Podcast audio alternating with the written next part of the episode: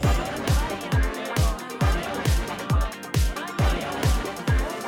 夜中の言霊映画トライアングルはい。皆さんこんばんは。松本です。よろしくお願いします。こんばんは、つゆきです。よろしくお願いします。こんばんは、片山です。お願いします。はい。えー前回は言霊カルトムービーズということで、えーマスターズという作品を紹介する、まあ、え新コーナーの一発目ということでしたけれども、ーはい。今回もまた新たに、えーうん。チャレンジしてみたいコーナーがありまして、はい。それがですね、あの、普段ちょっとお二人もお映画たくさん見られると思うんですけど、あのエンドロール見てえどう思いますか？なんかこう、めちゃくちゃこう、人多いなみたいな。はい。感じません、思います。思います。な、こんだけの人が 関わってんのかみたいな映画に。いや、だって、うん千人ぐらいいますよね。アバタそうですよねこの間だなんてすごいっす。見たんですけど、すごいっすもんね。うん。誰が総括してるんですかねその、あれですかねいやー、すごい。チームごとのリーダーがいるんですかね、あれ。だからよくあのね、僕らもインディーズでも映画で関わると、ちょっとクレジットで、えーちょっと名前、フルネーム送ってくださいとかありますけども、はいそれを集約するだけでも大変ですよね。大変です1000そうです人 ,1000 人のエンドロールをこうあの集約してる人のことを考えたらもうちょっとミスれないし、いや、ですよ。めちゃくちゃ大変だなと思うんですけれども。しかもで英語、あの英語とかすごいですもんね。そうですよ。よね。だから本当あれ見るたびに、あの、映画を作ってるのはその監督とか出てる人だけじゃなくって、うん。その裏方でものすごく多くの人が、あその作品を支えているということで、うん。普段あのそのスポットが当たらないと言いますか、あのはあまり当たりづらい、ちょっと裏方で頑張ってる人たちの、あの、まあ、職業であったりとか、その仕事内容であったりとか、っていうのをまあ紹介していきたいなっていうコいいですね。ーナーを、はい、今年やりたいなと。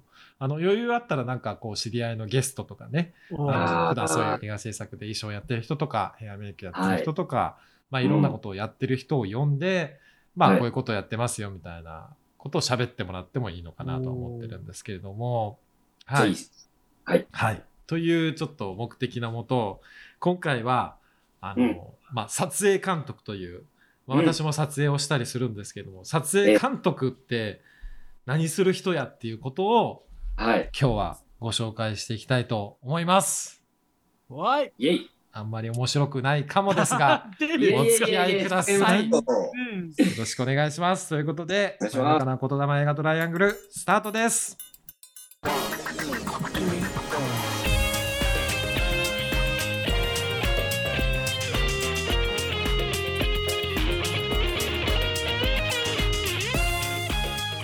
では、ちょっと早速始めますけれども、えまずあの撮影監督って、えーはいまあ、監督ってついてるじゃないですか。うん。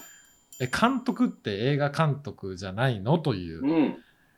うーところからだと思うんですけれども、これあの、はい英語で言うとディレクター・オブ・フォトグラフィーということで、DP、DP ってよくあの、言われたりするするんですけれども、呼びますはい。い。わゆるあのまあ日本ではちょっとあまりえー聞き馴染みのない言葉かもしれないんですけれど、うん。まあカメラマンとかいろいろ、ね、撮影は誰だっていうことはあるけど撮影監督って何ぞやっていうことなんですけれども、あのこれがですね実はこんな本がありましてあの僕ちょっとこれ昔からあ持ってる本なんですけどこの撮影監督ってなんだっていうですねあこう高間健二さんとう。いう、はい。え、方が書かれた本なんですけど、でこのはい。高間さんっていうのは、えーどういう人かっていうと、まあ、うん日本に初めてそのハリウッド式のこの撮影監督システムっていうもの、あの日本には昔なかったんですけれども、そのシステムを初めて日本に持ち込んだ人なんですね。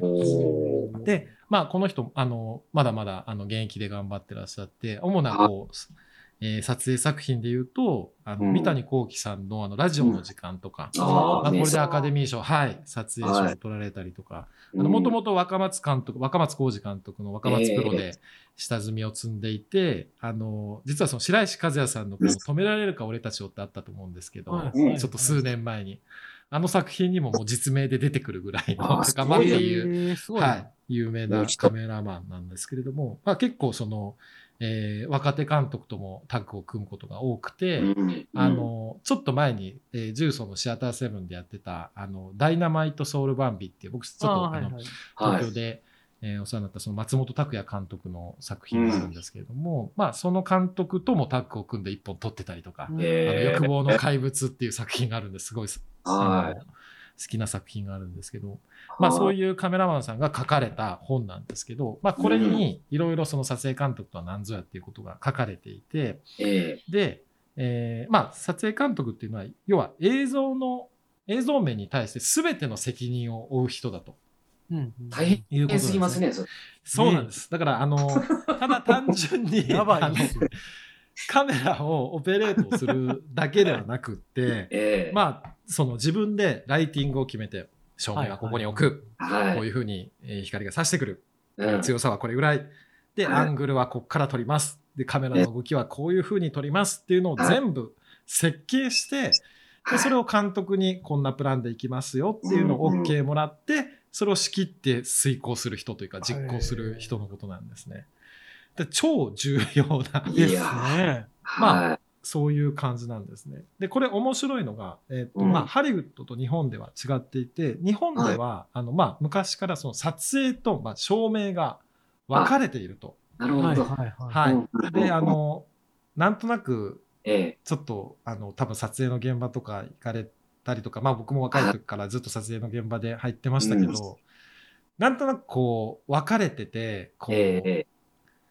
なんか照明部さんは、照明の人たちはすごい、なんか、たくさん機材持ってきて、なんかこう、怖いおじちゃんがいて、みたいな、なんかそんなイメージないですか？ありま。すあります。ですよね。はい。はい。で、これはまあ結構高間さんもこの本の中でいろいろ言ってることなんですけど、まあ日本はだからカメラマンがアングルを決めて、うん。だこっからつゆきさんを撮ります。うん。こういうはアングルで撮ります。で、カメラマンが決めたら、いその後に、まあ、照明の照明部さんたちが、いわゆる照明のプランを考えると。うん。時間かかるな、それ。そうなんですよ。で、えーまあ、じゃあ、斜め、えーまあ、よく、例えば人物のライティングをするときに3点照明と言われて、まず斜め45度からキーライト、はい。一番強いライトを当てます。はい。で、影になった反対の部分をちょっと、あの、起こしてあげますみたいな、はい抑えのライトっていうのがあって、で、後ろから輪郭を立たせるためにバックのライトを入れますとか、うんまあ、こういうことをもう、逐一やっていくみたいな。で、時間もかかるし、まあ、はい照明部の人たちは、まあ、それで、なんていうんですか、自分たちは仕事をしてますよ、みたいな。あの、アピ ちょっとごめんなさい。これちょっとあの。怒られますよ、これ。いや、これ、照照明部の皆さんすいません。いや実践してますから、大丈夫ですよ。はい、はい、そうですね。うん、えだから、あの、そういうふうになってしまうことが多いんですけれども、うんまうんあ、あのーそれに対して、まあ、ハリウッド式っていうのはもう、撮影監督がまず照明はこうだというふうに決めてから、うんそのガファーという照明を担当する人に、あの、ガファーっていうのもよく出てくると思うんですけど、エンドロールに。うん。まあ、その照明を担当する人に、えー指示をして、動かして、はで、こう行きますよというプランで撮影していくというところが、まあ、あの、だから多分、あの、邦画と洋画見てて、割と、あの、今でもあると思うんですけど、昔の映画だと特にそうだと思うんですけど、なんかええ。日本の映画はちょっ照明しすぎって感じることないですか、うんあそうですね。なんかもう明らかにこれでも照明してますよみたいな。はい、はい。ちょっと、あの、ナチュラルではないというか、うん。いや、そっからそんな光当たるはずないでしょみたいな、うん。演出ではなくって、なんかその、うん。違和感があるようなライティングをを見かけることも多いと思うんですけど、まあ実はそういう理由もあるのかなというところで、はい、そういう感じなんですけれども、で、ちょっと今回ですね、その撮影監督っていう、まあ、あの、映画監督だけじゃなくって、こう誰が撮影したんだっていうのを、うんあの、こう、注目しながら作品を見てもらえると、なんかよりたの楽しめるんじゃないかなと思って、ねちょっといろんなちょっと撮影監督を紹介したいっていうちょっと。昼間からずっとメモしてたんですけど、これちょっとや やばいって10人超え出したぐらいからもうやめたってなってもう、キリがないと思いますよ、これは。キリがないので、はい。まあ、ちょっと有名どころを中心に、まあ、ええこの人は絶対紹介しなきゃダメだろうっていうところから行きたいと思います。お願いします。監督も好きな人がいるんですか？あそうですね、まあ、基本的にこれ全員好きな人なんですけど、はい。まず日本で言うと、まあ、この人なしには語れないっていうことで、うん。えー宮川和夫さんですね。はい。うん。宮川和夫さんという、あの、もう巨匠のカメラマンがいるんですけれども、はいまあ、この人は黒澤明監督であったりとか、はいまあ、溝口健二、小津安二郎という、まあ、もうそうそうたる日本の巨匠たちの作品を撮ってきた人なんですけど、まあ、すごいのが、だからそれ、ええその監督によって全然撮り方が違うんですね。で、よくまあ言われるんです。黒澤明監督だったら、まあ望遠レンズを多用して。こうまあパンフォーカスと言われる全体にフォーカスがあった絵をうん。撮る、ダイナミックな絵を撮っていくスタイルだったりとか、あの、この溝口健二だったら、あの、うん。ワンシーンワンカットっていうのがほとんどなんですけれども、ええ。まあそれが本当にもうワンカットワンカットが絵画のように美しい。で、このあの、宮川さんっていうのは、えー若い頃にえー絵を描いていたと。うん。えー墨を使って、えーはい。と墨で、えー絵を描いてたんですけれども、うん。まあそういうこともあって、まあすごい日本の絵画みたいな絵というところと、あとその影を作るために墨汁を使って、あの白黒だったんで当時撮ってあた映画、溝口さんの映画。はいはい墨汁を使って暗くする。墨汁を塗って柱を塗って黒くしたりとか、まあそういう撮影方法も、いわゆるまあだから撮影監督的なあこともしていたんですけれども、ですね。はい。そういうことでもう世界で、まあ一番有名な日本人のお撮影監督といってもあーの間違いないと思うんですけれども、はい、うん宮川さん大好きです。僕も大好きすぎて、あの、だるまの登場人物に、えー あ宮川という、この、ここから来てるんですけれども、へーだ。はい。子さんの、はい、組員として。組員にいるわはい。黒沢、宮宮川和夫さん、ぜひちょっと、まあもちろん、あの、見られてる作品が多いと思うんですけれども、あの、見ええてほしいなというふうに思います。で、えーアメリカ人から一人ということで、はいえーこれがですね、ゴードン・ウィリスさん、ゴードン・ウィリスという人がいます。はいこの人はですね、あの、ゴッドファーザーですね。ゴッドファーザーシリーズ、コゴッドファーザーッポラとの。交換ね。はい。あの、この人もモノクロを得意とするカメラマンだったんですけど、まあ、ゴッドファーザーとかもすごく陰影、コントラストが強いっていうか、確かそうですね。マーロン・ブランドの顔が見えないみたいな、うんシルエットで。だはい。から本当日本的なライティングではなくて、もう超その陰影を強くしたあー、うん撮影で知られるカメラマンなんですけれども、はい。まあ、この人はウリー・アレンともよくうタッグを組んで、マンハッタンとか、あーあアニー・ホールも撮った人なんですけども、そうですね、この人もぜひえー見てほしいなというふうに。思いはます。い。そしてですね、こっから、あの、これね、面白いのが撮影監督有名な人って、本当世界でええ。いろんな国の人が多いんですね。がこれ面白いな。えーあの、あやっぱいろんな感性、やっぱ見る目が違うんでしょうね。それぞれの文化によって、えーなので、あの、これ意図したわけじゃないんですけど、選んだ人がもう全員、えー違うと、出身が。すげえ。はい。えーこの、例えばビットリオ・ストラーロ、これイタリア人なんですけれども、もうこの人は同じくコッポラとあの地獄の黙示録を撮った。ああ、すげえな。え、あのヘリコプターの。そうです、そうです。だからう。もう本当オペラみたいな撮り方をする、もう壮大な、だからこのあの後期のあのウリー・アレンともお結構仕事してるんですけれどそうウリー・アレンとかの映画でもすごいダイナミックな撮り方すんなみたいなあのシーンがあったりとか、すごく面白いんですけど、あと、まあ、あの、この人はですね、えー僕も会ったことがあるう人なんですけど、オーストラリア人で、クリストファー・ドイルという撮影監督がいてですね、はいはいはこれあの、今、あの、ウォンカーワイの、あの、はいデジタルリマスターやってますけれども、え 4K え。のはい。はい。ウォンカーワイの作品を主に、えー撮影した方で、うんまあ、恋する惑星だったりとか、火曜年間とか、うんあと、お片山さんが大好きなナイト・シャマランの、あの、はいレディー・イン・ザ・ウォーターとかも、レディーインザウォーターはい。はい。はい。とか、まあ、ジム・ジャームシュとか、まあ、そうそうたる。監督とやってる人なんですけど、うんまあ、この人の特徴は、あの、手持ちですよね。手持ち撮影。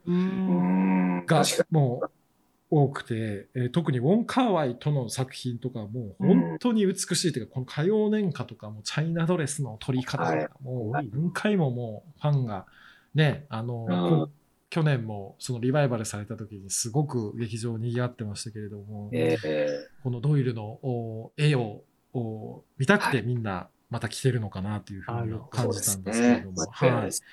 はい。とですね、まあさっきあちょっとちょちょちょ待ってください。さらっと言ってましたけど、会ったことあるって言ってました。あ、そうなんですよ。僕この人がね、えあの。えっ、とですね、な奈良のに映画祭で来てたんですよ。で。僕あの映画撮影監督協会というところに所属してまして、うん。でそれで映画撮影という雑誌があるんですけれども、あのママニアックなそういう、まあ、撮影監督についての、まあ、うんいろんなこういう、まあ、最新の邦画のこれ誰が撮影担当しました、こういう機材で撮りました、こういうふうに撮りましたみたいなことが書いてある本があるんですけど、うんまあ、それのおこう取材とか記事を作成をお頼まれることがあのたまにありまして、うん。で、ちょうどあの、えーこのドイルが、えー奈良に来る時だったので、えークリストファー・ドイルに、もう僕好きだったので、会いに行って直接話を聞きに行くという、めちゃくちゃいい人です。僕は話聞いてましたからね、松あ、本さんから。そうなんや。いや、そうなんですよあまりにも普通に言うから。いや、だからめちゃくちゃ面白かった。話がめちゃくちゃ面白かったですよ。あの、へ僕はスティーブン・スピルバーグとは仕事しないとかっていう、ーすごいな。あの人間的にやっぱしあの仲いい人としかやらないとか、いろいろね、すごく面白かったです。あのうん面白かったし、うん、なんかいいですね。これ僕もちょっと今日、このクリストファー・ドイルのあの、はい取材した時の音声が残ってて聞いてたんですけあど、うん。これ言霊にアップしてもいいかもしれないですね。ああの、聞いてくださいみたいな、あの、すごく面白い話がたくさんあったので。またもしかしたらアップするかもしれないんですけれども、はい。まあ、とにかく、うん、すごくういいおおじちゃんでした。もうかっこいいうん人だなと思って、うんはい。ぜひドイルさんの撮られた作品も見てほしいなというふうに思うんですけれども、はい。あと、これ、あつゆきさんもおさっきおっしゃってた、はいあの、このアカデミー賞をですね、なんと、うん米国アカデミー賞の撮影賞を3年連続受賞したと。まあ、そうそうですね。現代、まあ、最高峰のカメラマンといっても、はい。撮影監督といっても、もう過言ではない、うんえーエマニュエル・ルベツキ。はいこの人はですね、メキシコ人なんですけれども、ですね。えー2013年、ゼログラビティ、はい。2014年、バードマン、2015年、レベナントで、うん3年連続。うんすごいですよね。しかも、3つとも全部違うんですよね、これ。そうなんですよ。これも、ジャンルが。そうなんです。僕の記憶ではあの自然光を多用する。あ、そうです、そうです。うん自然光を多用して、あの結構、うんまあ、クリストファー・ドイルと似てるんですけど、広角のレンズをよく使って、まあ、手持ちも多いっていう、え手持ちというか、ハンディ的なこう撮り方をするような方なんですけれども、うんまあ、どの作品も素晴らしいですね。バードマンも本当に撮影素晴らしかったし、ハードははわけわからんかったもんな。そうですね。どうなってんのよ。どうなってんのみたいな。ワンカットすげえ長かったりとか。すごいですするんですよねカットしてるように見せない。見せない。い。うん。うん。うん、メキシコ人の方なんですけれども、まあ超イケメンのルベツキ、ちょっと皆さん検索して見ていただきたいんですけれども、本当に、えーかっこいい方なんですけれども、うんえーこの人もまあ有名な方ですね。うんまあ、あとちょっともうこれ、もういいかな？もういい、うん。いや、いや、もう最後言ってくださいめっちゃ面白くない10人正めちゃ解。くちゃおもろいっすよ。面白いめっですよ。ちゃくちゃおもろいっすよ。いや、マジで、ちょっとね、聞き入りすぎてて、いや、だから、この作品とこの作品一緒だったんだみたいな面白いい？そうなんですよ。あのね、そうそう。実際、割と、うん。だから、撮影監督って、あの、もう本当監督に近いぐらい、うん。あの、この、こういう撮り方でどうですかっていうのを提案してるわけですよ。もちろん監督がやりたい構想があって、はい。それに対してじゃあ映像をどうしていくかっていう時に、まあ撮影監督がこう提案するっていうところで、うんうんだからもしかしたら僕らが好きっていうのは、もちろん監督、映画監督が好きっていうのもあるんだけど、撮影監督の絵が好きって言あーそうですね、ってるそれは。うん僕はそうですよ。言ったあ、ら。そうですか。はい、うん監督ってだから言われてるのってやっぱ演出じゃないですか。そうですね。役者とのやりとりなんですよね。うん、そうなんですよ。ベストの演技を引き出す引き出すのは、この映画監督の役仕事で。だから、うんうんでそこはもちろん大事なんですけど、それよりも、やっぱ絵で感動するのがそうなんですよ。思ってるんですね、これは。うんはい。だから、そう、おっしゃる通り。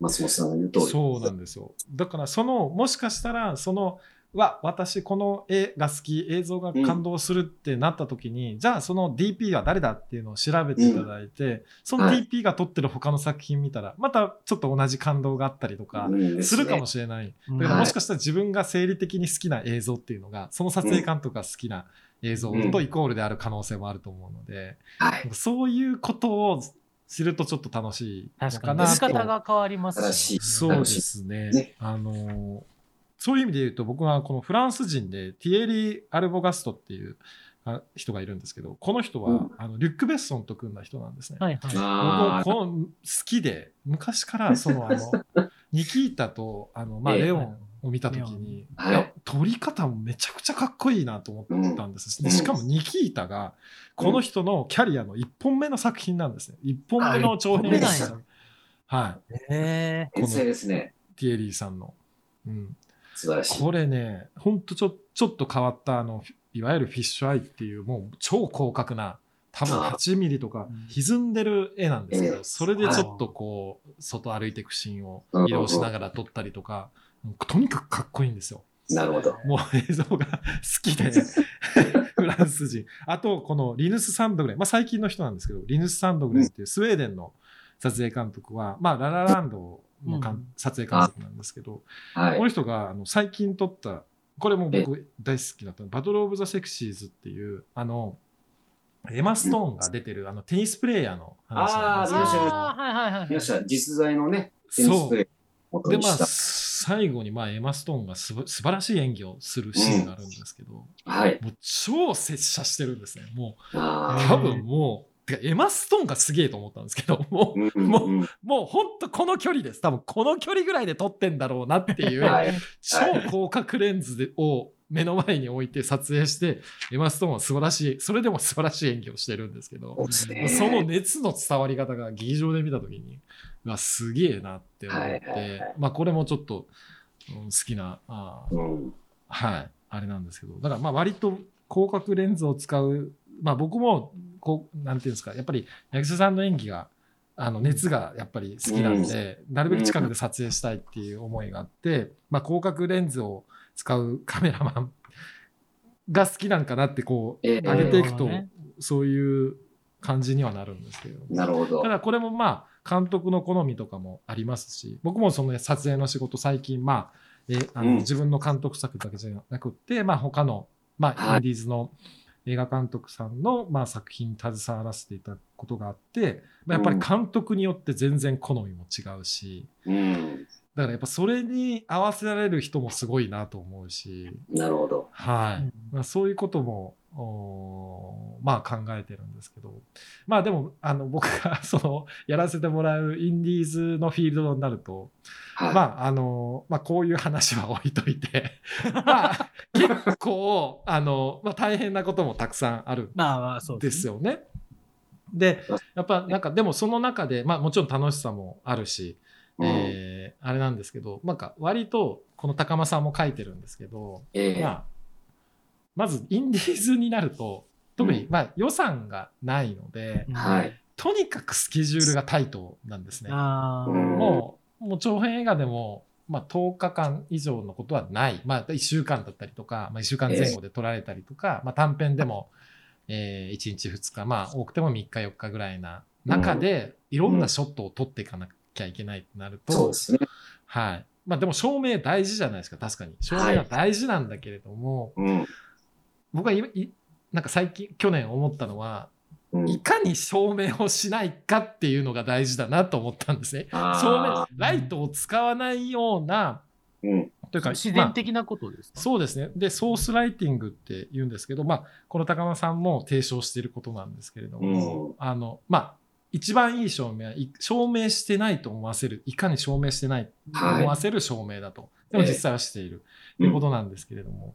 だからまあ、実際、えー、普段、まあ、生活してて、まあ、こっから太陽の光来るよねとか、蛍光灯の光来るよねとか、はい。まあ、。間接照明ここにあったらこういうふうに光が当たってなきゃおかしいよねっていうことを考えて、うん。できるだけそれを生かしていくっていうことが、うん。まあインディーズ、まあ高間さんも結構その低予算映画を任されることが多かったと。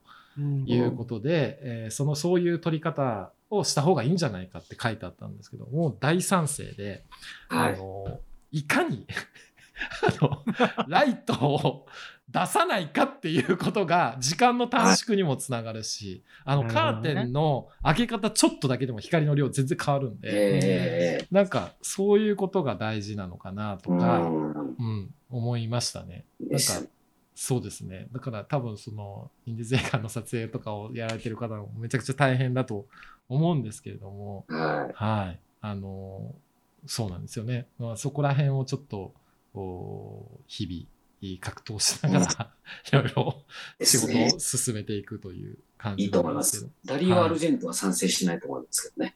あ、ーそうですね。確かにね。ダリオ・アルジェントはね。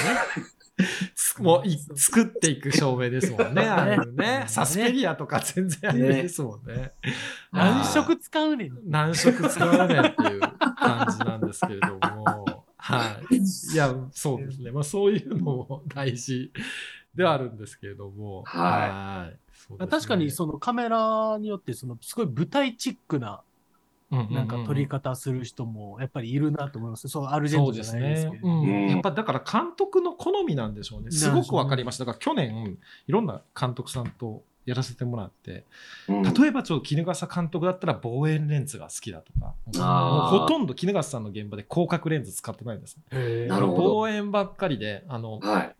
引き締まった絵にしたい。もう黒澤明みたいな感じなんですよ。はいはいはい。外観を撮るときでも望遠を使いたがる。外観でも望遠そうなんです。ね、なるほど。そうなんですよ。だからそれが面白いな。だから被写体と距離を取って、まあ役者さん的には芝居しやすいかもしれないんですけど、なるほど。はいはい。はい、でも確かにちょっと映画的な引き締まったこう絵にはなるなっていうので面白いなと思ったりとか、あと、まあ、ディスコーズハイの岡本監督のええ短編もちょっと撮らせていただいたんですけど、はい。岡本さんはなんかやっぱり音楽やってる人なのか常にカメラを動かしたい人なんですよね。もうなんかフィックスっていうのを考えを捨てたいというあのタイプの方でもう常に、えーこう何かこうパンしてるとかじんわり動いてるっていう、まあお音楽やってる方だからっていうのもあるかもしれないですけど、うん動画だから常に動き動いていたいみたいな。はいだから長台詞のところちょっと困ったりするんですけどどうしようみたいな。そうですね。あね。そう。だから、その、やっぱ監督によって自分のその映像言語を持っていて、まあ、それを、あの、それに合わせて、えーいい撮影をするのが多分職人としての撮影監督の、腕前だと思う。自分はまだ全然できてないんですけど、なんか、ただ、あの、なんていうのかな。すごい、あの、現場、あの、去年撮影の仕事が結構多かったりして、はい。で、あの、車で帰ってる時に、まあ、スタッフの子から、あの、えっ、と、その撮影、まあ、こういう仕事って、あの、うん全然クリエイティブじゃないですよねって言われたんですよ。で、あ、それは多分、あ、現場いろいろ回ってて、僕がまあいろんな監督にまあこう撮ってください。あってはい、わかりましたって言ってレンズ変えて、もういわゆるオペレーターですよね。はい、こうやっはいやってで、やっぱり、それはもちろんならざるを得ないというか、監督のやっぱりうん叶えたい映像を、お作る。だから、うんあの、やっぱりその作品に入る前に僕もいろんな作品を見たりとかしてモチベーションを高めるわけですよ。えこのシーンこうやって撮りたいなとか、あはい。のねえーなんか高間さんの本とかを読んであその作品、出てくる作品とかを見てあなるほどこういうライティングしてるんだみたいなうんでそのプランを持ってくんですけど、はいまあそのプラン通り撮影できることなんてないですね。まあまあまあ。そんな時間ねえし、早く、早く撮ってくださいみたいな。もう大体、交番的に、え、まだっすか？松本さんみたいな。早く、早く回してください。もう、大抵交番表を見ると、もう、一人、大体一人とか、まあ、あの、もう一人いたりとかはしますけど、もう、うん人数も少ないですし、時間もないし、まあ、うんその理想通りのことは絶対できないんですけれども、どでもなんか、あの、まあ、そういうもんなのかな、みたいな。まあ、でも、はい。案案がね、いくつかあるっていうのはすごい大事だそうですね。な。うん思いますね。大事だと思いますし、なんかやっぱり、うん。あの、一番嬉しい時は、その、うん。一番やっぱ嬉しいのは、俳優さんのいい芝居をが収ま収められた時なんですよ。これを逃さなかったっていう時に、もう本当にいいもん取れたっていうか、だから、極端な話言うと、まあ、僕の考えは、そのうん、俳優さんがいい芝居してたら、どこから撮ってもいいシーンになるんですよね。うんでそれを逃さないっていうことが僕らの仕事なのかなと思っていて、でそのためには別にそのアングルがどうとかフォーカスを外さないとかではなくっていかにそのいい雰囲気を作ってそのいい芝居をしてもらってうん。でそれを絶対あの収めるような工夫をするというか多分に2回できない芝居とか絶対あると思いますしね。はい。はい。なんかそれがあの僕らの仕事なのかなっていうのは最近は思ったりはするんですけれども、ね。そういう意味でなんかいい芝居を収められた時の、まあ、興奮というかそれははい。やっぱり、あのねやっぱりこう変え難いものがあるというかちょっとあのねうまくいかないことばっかり喋ってもしょうがないんでちょっといや最いや。後にあのいやいやいやいや。いやー、かっこいいですね。仕事の醍もう醐味が。プロフェッショナルですね。うん。プロフェッショナルで全然できてないですけども。いやいや、でもやっぱりそのはい。俳優のいい顔っていうのはあれなんですよ、はいはい。その場で撮った時の素材もやと思うんですけど、うん。まあいわゆる編集後とかでやっぱり、あ、いいなってなるんですか？どっちが先なんですかね？素材自でもね、やっぱり僕はあの、うん。撮影の時にもう、うん。手応えがあります。もうその監督もそうだと思うんですけれどもあこれはいい芝居だっていうのはあのもうほほとんど絶対いいですよね、うん。あーあの撮ったものは。なんかそれはみんな多分スタッフもわかるし、うん、なんかそのなんていうかそれっていろいろタイミングとかもあるしなんかなんか一つ誰かがうまくいないかなかったらうまく撮れないものだし、うん。あのなんかそういう奇跡的にそのショットが撮れた時にシーンが撮れた時にわーってそのなんか、かちょっと言いづらいんですけど説明しづらいんですけどそれが撮れた時は本当に興奮があるので、うんまあ、それはすごい映画撮影の醍醐味かなとは思いますね。はいということでまああの面白かったかどうかもいや、面白かった。ね面白かった面白かったっす。もう、レディー・イン・ザ・ウォーターの見方変わりますよ、これ。ね マジで。え。いや、そりゃそうですよ。はいそうですね。クリストファー・ドイルの撮影した作品もちょっと調べていただいて、あの、うん結構ね、日本のピンク映画とかも実は撮ってたりするんで。ああ。はいはいはい日本と小田切城とかも、あの、手塚誠さんとかとも一緒にやってますし、うんはい。日本も大好きな人なんで、ぜひ、ちょっと今、今日挙げた撮影監督に注目していただいて、はい。まあ他の撮影監督も DP、ディディレクターオブフォトグラフィー、誰かっていうのを見ていただいて、はいろいろ作品を見たい人まあは、これでね、はい興味持興味持って見ていただいたらしかもアカデミー賞だってそういった賞がね、あるんやから。あそうですよねやっぱり。注目して。そうですね。うんうん。なんか今回は撮影監督でしたけれども、はい。お二人、ちょっとこうこういう職業の人に話聞いてみたいとかってありますか？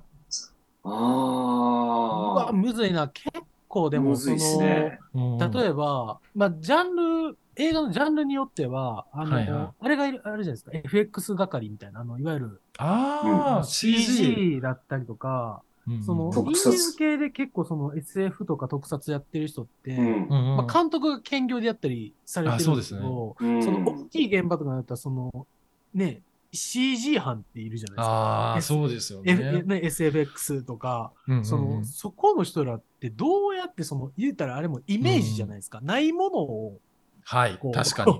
具現化するわけじゃないですか。まあ、確かにゴジラとかってそうじゃないですか。今のゴジラとかも間違いない。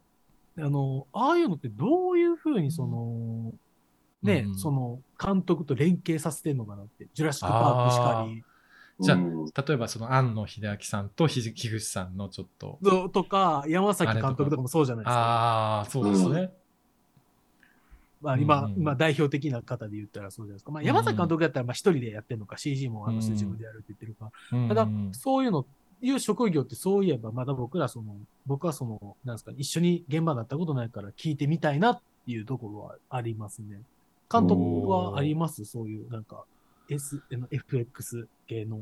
ああ、そうですね。そそれで言うと、あの、ちょっと来、来週というか、まあ、次の回は、あの、はい。片山さんおすすめのピノッキオを、ああのはい。うん。えーえーデルトロ。そう、デルトロのピノッキオを取り上げたいなと思うんですけれども、はい。そう、ストップモーションやってる人はちょっと話聞きたいっすね。あ、でも聞きたいな、ストップモーションは確かに。飯塚監督って、あ、そうです。まあ、飯塚監督、いいですね。飯塚監督ゲスト来ていただいて、うんちょっと人形劇の話とか、まあ、ストップモーションではないですけどね。まあ、あれまあまあまあ。は操り人形方式ですけど、うん。うんそうですね。ああいう、う宇治田監督でもいいかもしれないし、ああの、なんかこう、ね物をこう動かすってね命を吹き込む作業ですね。あれあれはちょっと聞いてみたいかな。うん。うんなんか人物じゃないってところが難しいんじゃないのかな。ああ、そうですね。なんか、マニアックな話聞きたい。聞きたいですよね。そのなんかコマ撮りの人たちだけが、こう、知る苦労、知られざる苦労とか、ああ、それあるあるみたいな、なるほど。はい。ということで、ちょっと、まあ、尖っていこう、第2弾として、尖りましょう。尖りまくりましょこの言霊フィルムワーカーシリーズ。うん。う。いいですね。いいですね。なんかその。これ面白いですよ。はい。はこれちょっといいんじゃないですか？なんか普段光が当たらない人にちょっと光を当てていこうということで。はい。皆さんもなんか好。きな撮影監督とかいたらぜひ教えてください。教えてね。はい。はいということで今回は、えーはい撮影監督の紹介をさせていただきました。はい。ありがとうございました。はありがとうございました。ありがとうございました。